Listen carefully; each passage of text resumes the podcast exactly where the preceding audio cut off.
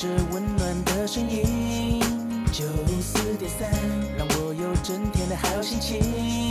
九四点三，分享生活点点滴滴。九四点三，随时陪伴着你，你最好的默契。人生，人生，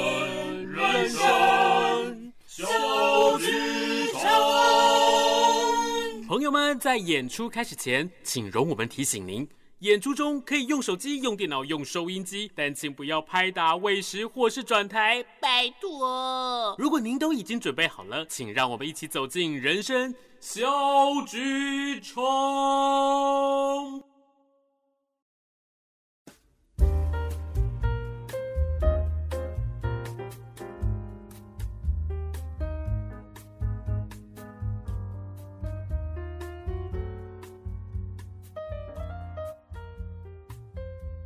Hello，所有的听众伙伴们，大家好，欢迎来到九四三人生小剧场。我是九四三人生小剧场的导演汉轩，很开心这个礼拜又可以在空中跟大家相会喽。那今天呢，要跟大家分享什么呢？我想在很久之前，高雄哦被大家说成一个很难听的话，叫做“艺文沙漠”。听到这句话的时候，我都觉得哇，听起来很刺耳，听起来很不舒服。因为其实，在高雄有很多很多的伙伴，很努力的在这个环境里面，我们想要在沙漠当中去开出仙人掌，去开出花朵。而且在这个努力的过程里面，我们真的很需要大家都可以努力的去支持，又或者去欣赏艺文。大家可以在这个领域里面可以活得好好的。那我们也希望透过今天的节目，可以跟大家分享，在高雄即将有一场很棒的演出要发生，是什么戏？是什么来宾呢？我们请他们来自我介绍一下吧。Hello，我是好好工作室的团长严敏琪。那现在呢，除了在经营剧团之外，同时我也是一个自由接案的表演者，不管是演员、舞蹈或者是主持等等方面。那同时，我现在也是一个修习戏剧硕士的学生。Hello，大家好，我是家珍，然后我是一个二十岁的少女，目前就读大学二年级。好，那下一位少男，Hello，大家好，我是少男哦，我是这出制作的经理，我是群智，跟大家分享一下，你们的团队叫做是。好好工作室，为什么今天会邀请到他们一起来呢？因为他们有一出很棒的戏要开始在高雄演出，而且不止在高雄，他们还要到台北去演出。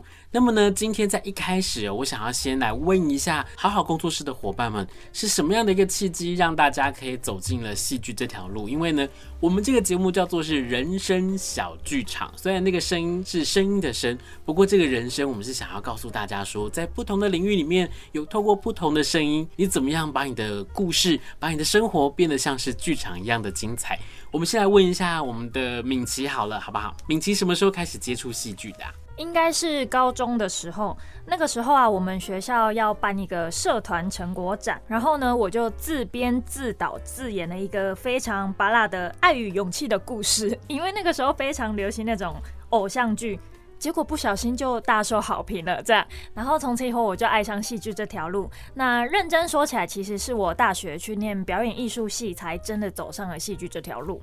我刚刚听到《爱与勇气》，我还在想说，哇，这是一首歌吗？还是这是乡土剧？然后就是一个人自编自导自演，你卖造，你卖造啦，我就是被造，我就是被造啦。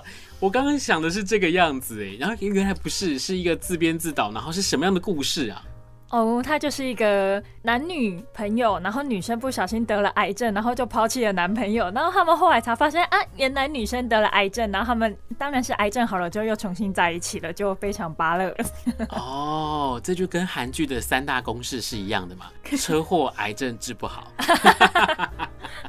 后来在念了大学之后，你就真正去学习了表演艺术，对吗？是。然后一直到现在，你就还是在这个领域里面在工作。是的。今天来的不只是敏琪，还有剧团里面的其他的伙伴。那我们请其他的伙伴来跟大家分享一下，什么时候开始走进戏剧这条路，好不好？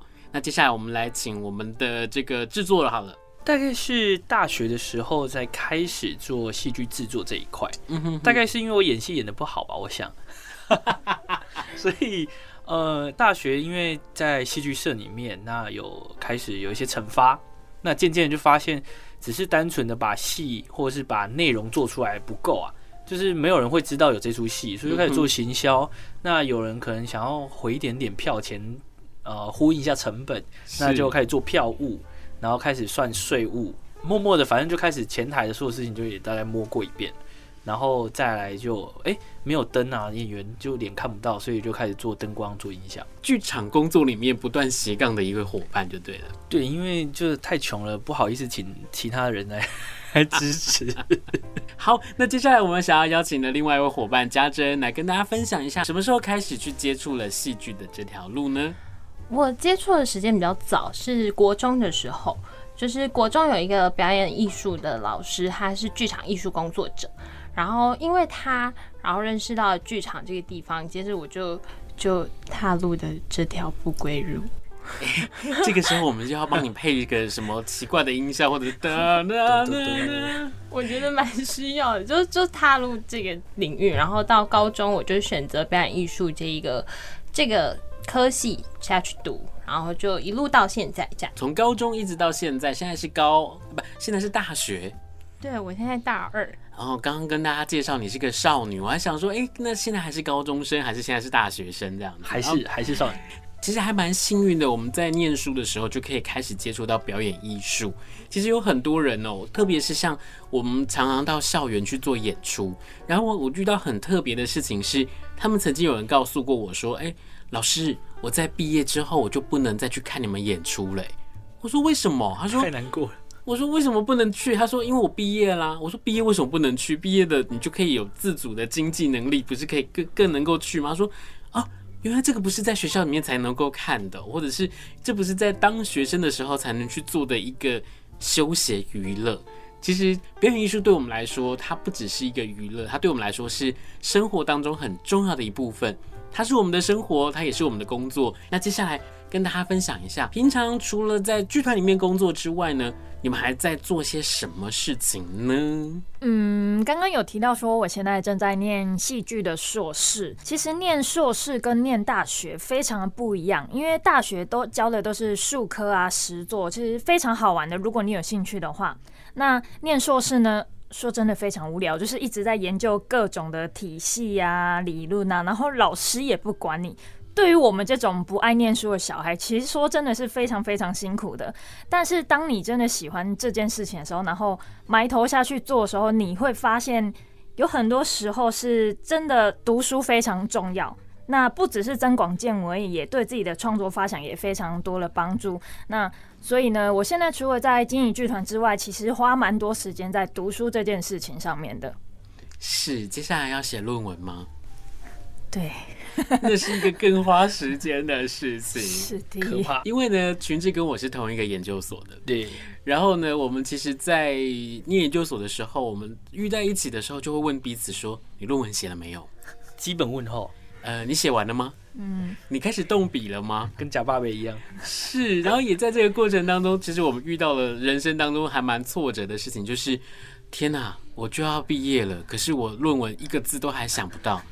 其实，在研究所里面所念的表演艺术，跟在大学里面所接触到的表演艺术，真的是很截然不同的。我们透过了不同的方向、不同的认识，然后去看见了表演艺术在生活当中也好，又或在历史里面曾经发生过什么样的事件，对我们来讲有什么样的影响。那我想要再问问其他的团员们，在平常的工作里面，你们还在做些什么事情呢？嗯，除了做表演以外。平常我还会做兼当那个围棋老师哦，就是我国小立志要成为一个琴棋书画的人。嗯，哇哦，真的真的 是。刚刚讲到琴棋书画，就顿时间录音室所有的人都讲不下去了，这样子就是嗯嗯耶，好，希望这个愿望有朝一日可以实现，好不好？期待期待。OK OK，好，那我们接下来问一下家珍，我还有就是。接其他案子，然后跟在魏武营前台当点工，然后接着就是无期限的上学人生。其实，在做表演艺术的这个工作，特别是在南台湾的高雄，要去做表演艺术，真的不是一件容易的事。不要说是生活，连生存，对我们来说，其实都是一件必须要很努力、很努力，然后才能够让自己过得比较舒服一点的日子。不管你走在哪一个方向上面，又或者是你在哪一个不同的领域里面，我们大家都为了自己的理想跟梦想努力的往前迈进。今天要跟大家分享的是好好工作室。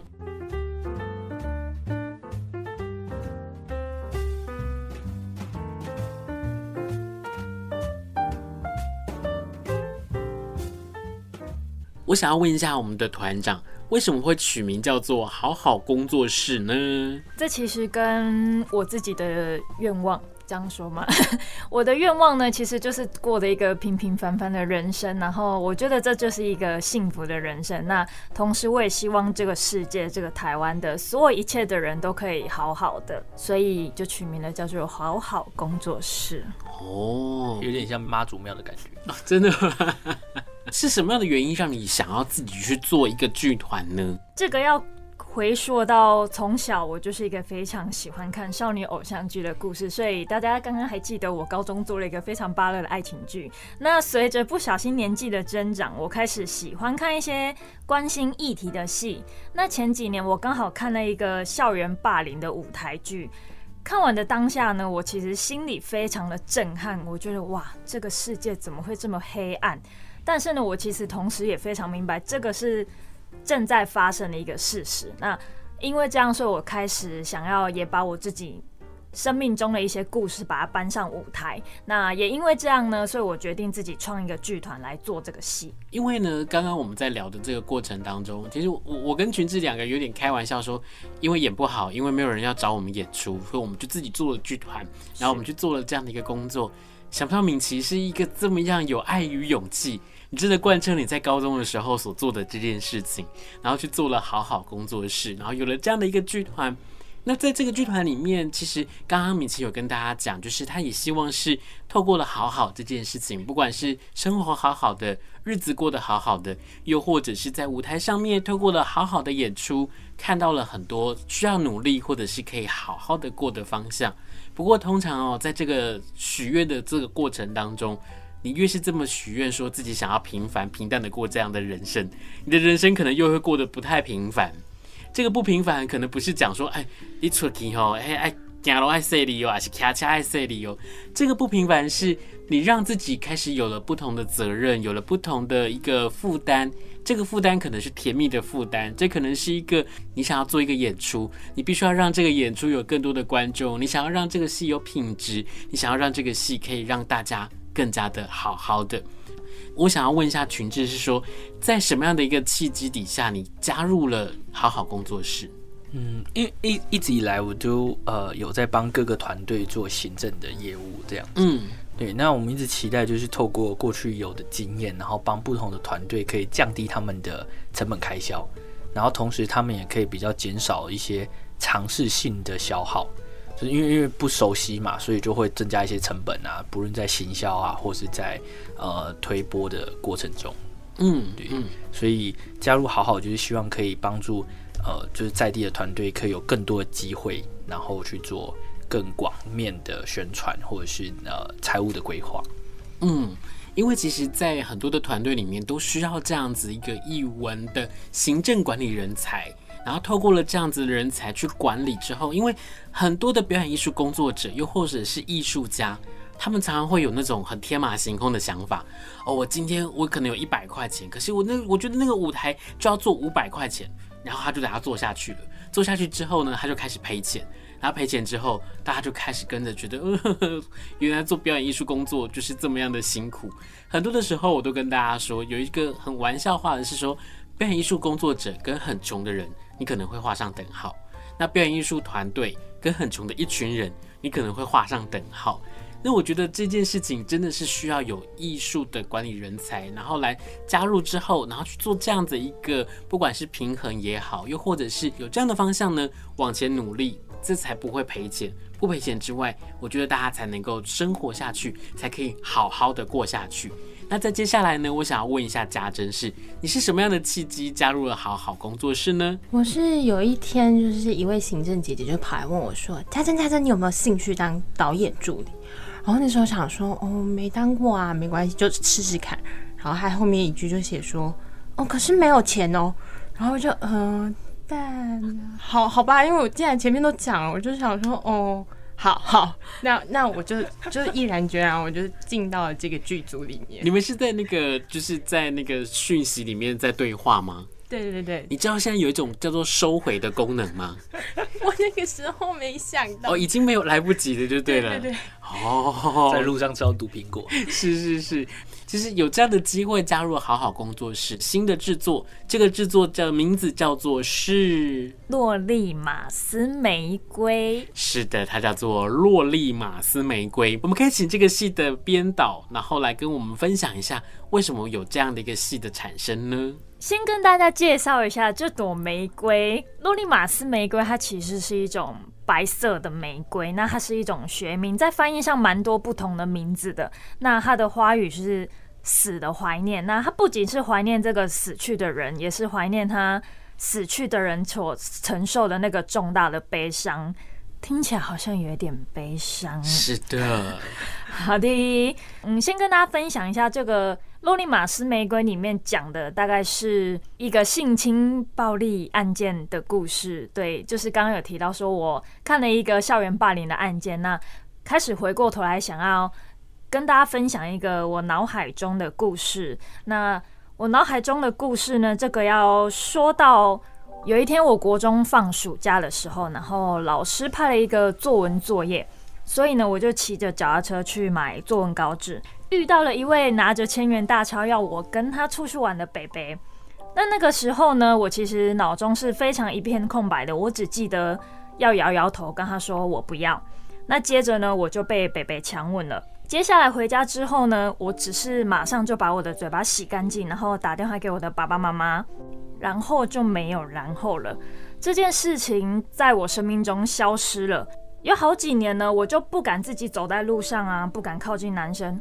听到这里，我想应该会有很多人会觉得说，为什么我当时不尖叫、不求救？那为什么我后来不去看医生、不去报警呢？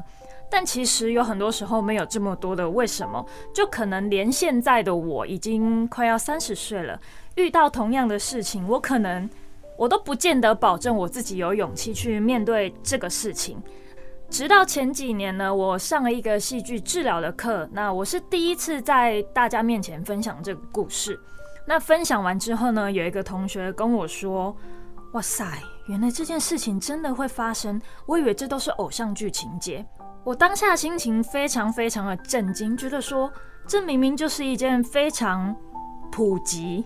我要这么说，非常普及的一件事情，但是大家却这么的置身事外，所以我才决定说，我想要把这件故事搬到舞台上演出来。不管是在剧情当中产生出曾经有过的情节，又或者是很类似、很雷同的情节，大家在看这个戏的时候，你可以有所醒思，又或者是有更多的想法。例如说，刚刚米奇在跟大家分享的时候，我们很专注的在听他说，可是在这个说的过程里面，他是经历了多少的伤痛，这么不开心、不愉快，可是却刻意的被遗忘掉的一件事情。很多的时候，很多人都会说你应该要怎么样，又或者是说啊，谁叫你裙子穿这么短？谁叫你自己去暴露自己？谁叫你怎么样？可是大家有想过，在不同的角度里面去感受他们的故事，聆听他们的想法，透过不同的角度，再次的去看见在生活当中可能被你遗忘掉，或者是被你忽略掉的情感吧。所以呢，有了这样的一出戏的产生，我觉得它是一个很值得大家一起走进剧场来想想看，来感受一下，或者来听听看，如果是你，你会怎么去想呢？我们一直希望，呃，透过戏剧的表现，可以把很多的，呃，藏在生活里面的细节被放大，然后重新的让大家认真的看待这个问题，同时也让大家重新的，呃，借由演员的表现，设身处地的去感受，当，呃，不同性别或是不一样的人遇到这样的事情的时候，他会有什么样的，呃，不一样的想象或是思考，就有点像。呃，古希腊时期，我们都会把戏剧透放在公民大会里面演给大家看。它不只是单纯那种娱乐性的行为，它同时也是期待透过戏剧、透过角色的台词，然后让底下的人设身处境的感受这件事情，然后引起他们的思考跟想象。就是不再是置身事外，不再是第三人称观，而是他们借由我们戏剧的动力跟能量跟感受，让他们重新的在心里面好好的思考这件事情。我们刚刚听到了敏琪说了他的故事，我们听到了群之说他想要做的方向。不过我刚刚在看的时候，其实我有一点还蛮好奇的事情是，其实这个戏的编剧不是敏琪，对吗？一半一半是敏琪，然后一半是另外一位编剧。那我就觉得还蛮好奇的是，你们要怎么样去把这个故事，从你们的想法，不管是从制作上的想法，从你自己自身的想法，把它变成是一个完整的一出戏。在这个创作的过程当中，又或者是你们从创作变成了文字，然后开始在排练的这个过程当中，有没有遇到什么样子的困难？又或者是有什么特别可以跟大家来分享的呢？因为我本身完全不是编剧的专业，那我有的是满腔的画面，所以呢，我就只能把我的画面写写写写写写下来，然后丢给我的编剧。因为编剧他真的是编剧专业，然后又是中文系的，然后他拿到我的画面之后，他就会想办法把它转化成剧本。这样，那中间我觉得跟编剧工作有一个非常有趣的是。因为一开始我在写这个剧本的时候，我非常非常的负能量，我把里面的所有的结局，然后角色都非常呃写的非常的坏，然后拿到那个编剧手上的时候，编剧就会把它改得美好一点，因为他觉得人性应该没有这么糟，然后他又回到我手上的时候，我会把它改坏一点，然后到他手上他又改美好一点。那我觉得这中间有一个蛮好的事情是。就是从我们一个比较负能量跟一个比较正能量的人去取到一个中间值。那最后这个剧本呢，它最后呈现的是虽然有一点坏，但是还有留有一点希望。是我觉得是融合两个人的一个特质，也是一个蛮好的一件事。那如果你们两个有所争执的时候，谁说了算？他其实会以我说了算啦。其实因为他觉得是我想要演的这出戏，但我会去聆听他的想法，然后。后来的决定大部分都是就是两个人的想法一起加在一起。嗯，因为我觉得这样的一个制作的方式还蛮特别的。它特别的原因是因为它从你的想法，它可能从你的画面里面，它必须要去截取到文字上面的讯息。可是，在这个文字上面的讯息出来之后，它又不是你想要的画面，因为我们觉得一般人可能很难用画面去沟通。比如说，我不可能实际的把它描绘出来，又或者是我排了一段之后，然后我请我的编剧来看，说，诶，你觉得这样子是不是这个样子？或者是说，在导演看到这个剧本之后，跟你原本原创的想法里面有落差的时候，我觉得那个平衡是非常非常难的。所以呢，在这个排练的过程也好，又或者是在整个制作的过程里面，我也想要再问一下我们的导演助理家珍，在这个排练的过程当中有没有？你觉得还蛮特别的事情。我们，我我一开始看到这个剧本的时候，我哭超久，就后面两幕真的哭到不行。然后我在排的时候，我就想说：天哪，这会是一个负能量炸掉的一个戏。然后没想到昨天就是在排就是侵犯的那个桥段的时候，为什么可以这么欢乐？就是大家整个笑到不行，然后。后来我们就在研究这件事情。刚刚在来的路上，我也在跟导演研究这件事情。我就说应该是因为男生真的很辛苦，他一直不好意思的说：“呃，不好意思，那个我先跟你套好一下，我等一下会先侵犯你哪里，然后怎么样？”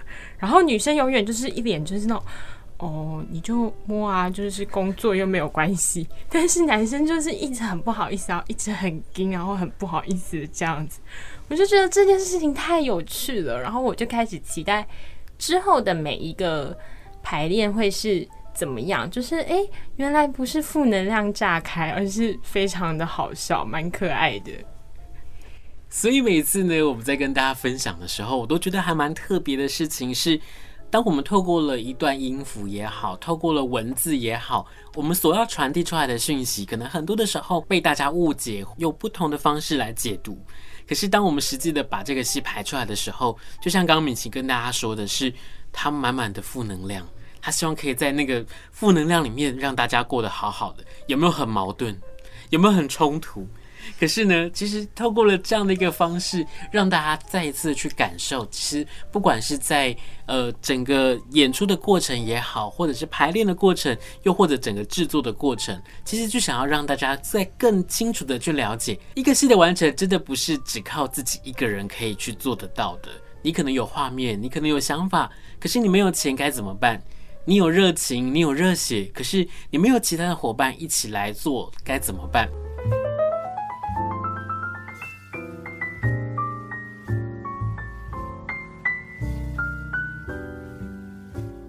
在今天呢，有好好工作室来跟大家分享《洛丽玛丝玫瑰》这出戏。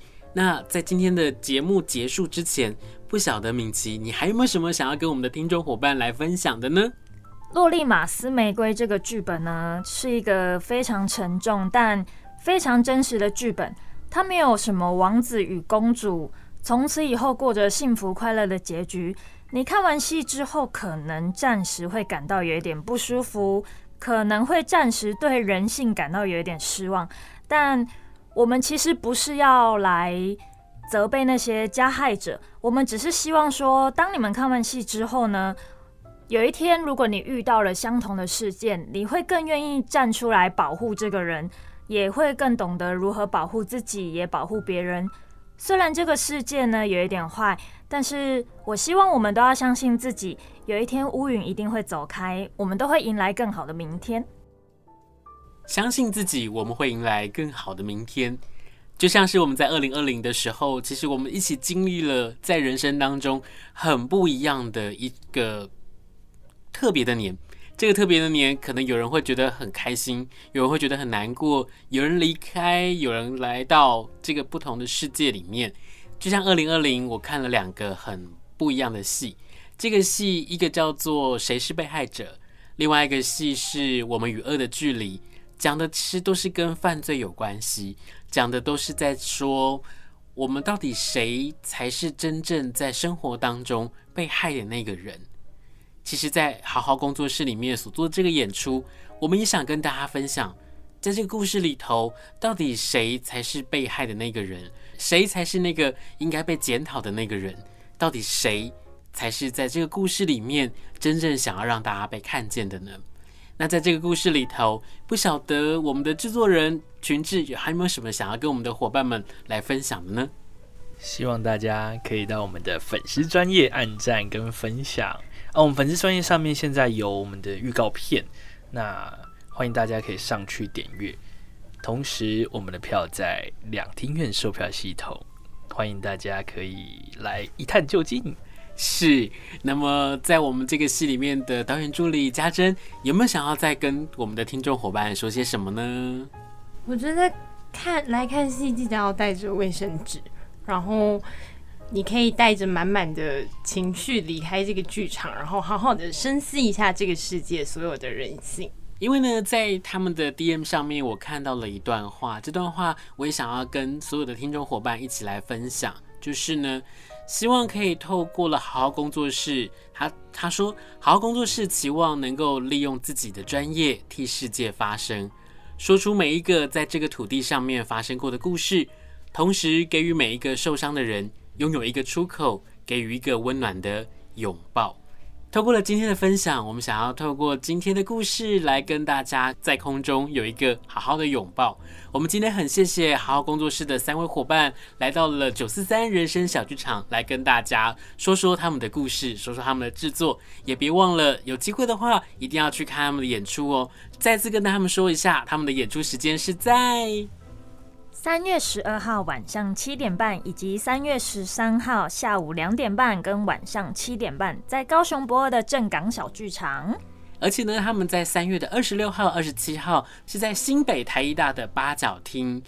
如果对于好好工作室有兴趣的话呢，也可以上他们的粉丝专业去搜寻看看。那么今天真的很谢谢好好工作室的三位伙伴，那我们要请三位伙伴跟大家说拜拜喽，拜拜拜拜。希望下次还有机会来跟大家分享不同的创作、不同的故事。各位伙伴们，你们现在收听的是九四三人生小剧场。